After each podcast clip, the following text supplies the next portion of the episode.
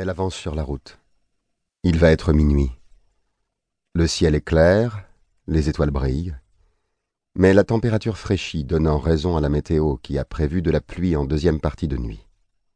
Françoise Altmeyer frissonne. Le silence lui paraît soudain pesant. Sur cette route, même en juillet, lorsque s'annonce la saison des transhumances, il ne passe pas une voiture par heure. Elle sinue entre des grappes de hêtres, d'érables, entrecoupées de cornouillers et de bruyères qui ont poussé là sans ordre ni logique. Parfois le silence est brisé par l'écho du Paris-Amiens, mais l'infinie torpeur recouvre bien vite cette insolente tentative de rompre la monotonie du lieu. Elle réfléchit, mais ses pensées sont confuses. Elle a le sentiment de faire une bêtise. Elle se dit qu'avant de se lancer seule, elle aurait dû en parler à quelqu'un. Mais pour dire quoi? Personne ne la croirait. Alors elle doit aller au bout de son action, pour le salut de Myriam.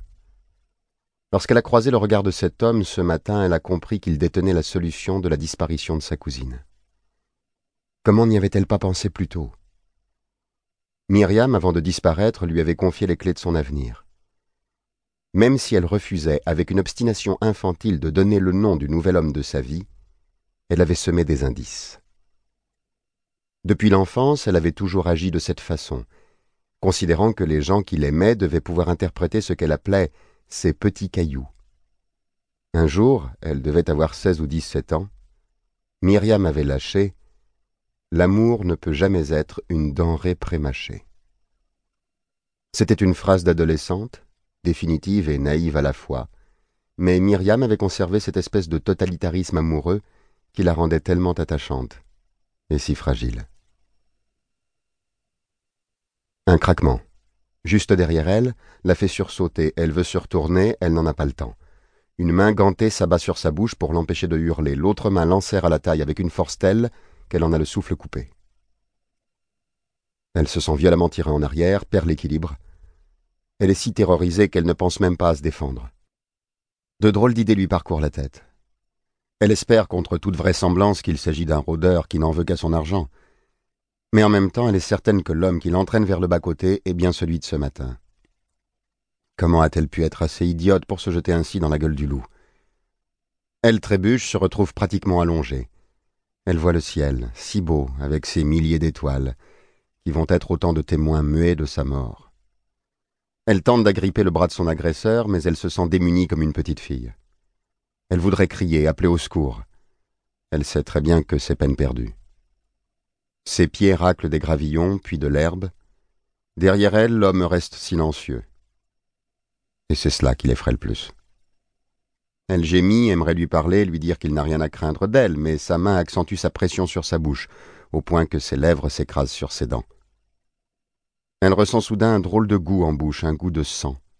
Le sien. Le ciel a laissé la place à des frondaisons. L'homme la lâche d'un coup, la retourne comme si elle était un vulgaire pantin. C'est bien lui. Ses yeux verrons sont une signature indiscutable. Il a le visage déformé par une sorte de rage haineuse, mais elle n'a pas le temps de réagir. Elle voit arriver son poing lancé à toute vitesse comme une locomotive. Quand il s'écrase sur son nez, la douleur est indicible, si forte qu'elle s'évanouit. Elle ne sentira pas les autres coups, portés avec une violence qui n'a plus rien d'humain. Dans quelques minutes, la vie de Françoise Altmeyer va s'achever en contrebas de cette route déserte où elle n'aurait jamais dû s'aventurer seule. Première partie, chapitre 1 Il ouvrit la porte de sa chambre avec d'infinies précautions. Pas question d'éveiller les autres résidents. Sur la pointe des pieds, il parcourut les quelques mètres de couloir qui le séparaient du grand escalier menant au rez-de-chaussée. Il n'était pas encore six heures du matin, mais en ce début juillet, le jour se levait déjà. Au mur, une gravure représentant une scène de chasse à cour attira son regard. Ici, tout était fait pour donner aux visiteurs l'illusion de loger dans un manoir anglais. À l'épaisse moquette fleurie du couloir succéda le marbre de l'escalier dominant un vaste hall au carrelage en damier. Dimitri Boiseau n'avait jamais aimé les faux-semblants. Cette grande maison, qu'on aurait cru posée dans un coin du Kent, était perdue dans la campagne picarde, et en guise de gentleman farmer, était réunie ici une brochette de névrosés de tout poil. Il déverrouilla la porte vitrée de l'entrée, l'ouvrit en s'efforçant d'éviter tout grincement. Cette nuit il avait plu et l'air était chargé d'effluves végétaux, mélange un peu écœurant de fleurs et de feuilles sur un fond d'humidité. Il s'arrêta sur le perron, contempla le parc. Des filets de brume donnaient au hêtre une allure fantomatique. Dans la poche de sa chemise, il cueillit une cigarette, remarqua enfin les chants, ou plutôt les cris des oiseaux. À Paris, il s'efface derrière les éclats de voix des éboueurs ou les moteurs des camionnettes de livraison. Enfin, il alluma sa camelle, prit une profonde inspiration. Sur le moment, il ressentit quelque chose qui ressemblait à du bonheur. Évidemment, ça ne durait jamais longtemps, mais cet instant au moins personne ne pouvait le lui enlever. Il pensa à Claude et Mireille, ses enfants. Ils étaient en vacances aux États-Unis avec André, leur mère, et le nouveau mari de celle-ci. Dans un mois, ce serait à son tour d'en profiter. Il les emmènerait à Dinard, en pèlerinage en quelque sorte. C'est là qu'ils avaient passé leurs premières vacances en famille, tous les quatre. Claude allait avoir cinq ans, Mireille venait d'en avoir trois. Avec André, le bonheur semblait éternel. Sur le gravier de l'allée, ses pas se firent hésitants.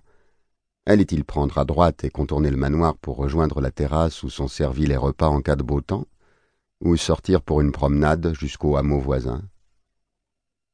Il opta pour cette deuxième solution sans se douter des conséquences de sa décision. La grille d'entrée du manoir était dotée d'une fermeture électrique actionnée par un digicode. Les résidents recevaient la combinaison chiffrée à leur arrivée. Dimitri l'avait griffonné sur un bout de papier qu'il avait glissé dans son portefeuille. Il s'apprêtait à ouvrir celui-ci lorsqu'une tache rouge attira son attention. Il tourna la tête vers la gauche et aperçut, à demi dissimulé derrière un massif de rose thé, à un mètre à peine du haut mur d'enceinte, quelque chose qui lui fit penser à une forme humaine. Machinalement, il referma son portefeuille et le replaça dans la poche revolver de son pantalon. Une mauvaise habitude qui provoquait la grogne de Sylvie. Un jour, tu te le feras voler. Tu ne t'en apercevras même pas. En temps normal, il se contentait de sourire mais là soudain sa respiration se bloqua et le stress l'envahit. Il s'approcha du massif avec une terrible prémonition. La couleur rouge carmin lui évoquait à la fois le sang et la robe que portait la veille au soir sa voisine de table. Il sentit son cœur battre plus vite. Plus de doute possible. Il s'agissait bien de Françoise Altmeyer. Elle était allongée dans l'herbe, couchée sur le dos. Son visage portait d'horribles traces de coups et sa peau avait pris une vilaine teinte marbrée. Sa robe avait été retroussée jusqu'à la taille. Son meurtrier l'avait dépouillée de sa culotte et avait jeté celle-ci deux mètres plus loin. Bizarrement, elle avait les mains croisées sur son sexe, dans une dérisoire et inutile tentative de préserver sa pudeur. Dimitri s'arrêta net. Dans son cerveau se bousculaient des pensées en pagaille. Il se demanda si cette belle femme, à la quarantaine épanouie, avait été violée. Il se dit qu'il devait prévenir les gendarmes sans tarder. Il savait qu'il ne devait toucher à rien pour ne pas perturber le travail des enquêteurs. En même temps, il songea qu'il tenait un scoop qui allait faire le bonheur de son rédacteur en chef. Enfin, il revit la tête de cet Alban Fullock, qui hier soir n'avait pas cessé de fixer Françoise Altmeyer durant le dîner. Trois semaines plus tôt, quand Magnin l'avait convoqué dans son bureau, à l'actualité, il avait éprouvé une certaine appréhension. Depuis quelque temps, la rumeur courait d'un prochain débarquement du rédacteur en chef au profit de son adjoint, Étienne Drichon, surnommé Je pense que par les journalistes. Du coup, Magnin semblait nerveux, irritable pour un rien, mais ce jour-là, il s'était montré charmant. Dis donc, Dimitri, tu travailles bien en juillet Ouais, je prends mes vacances en août cette année.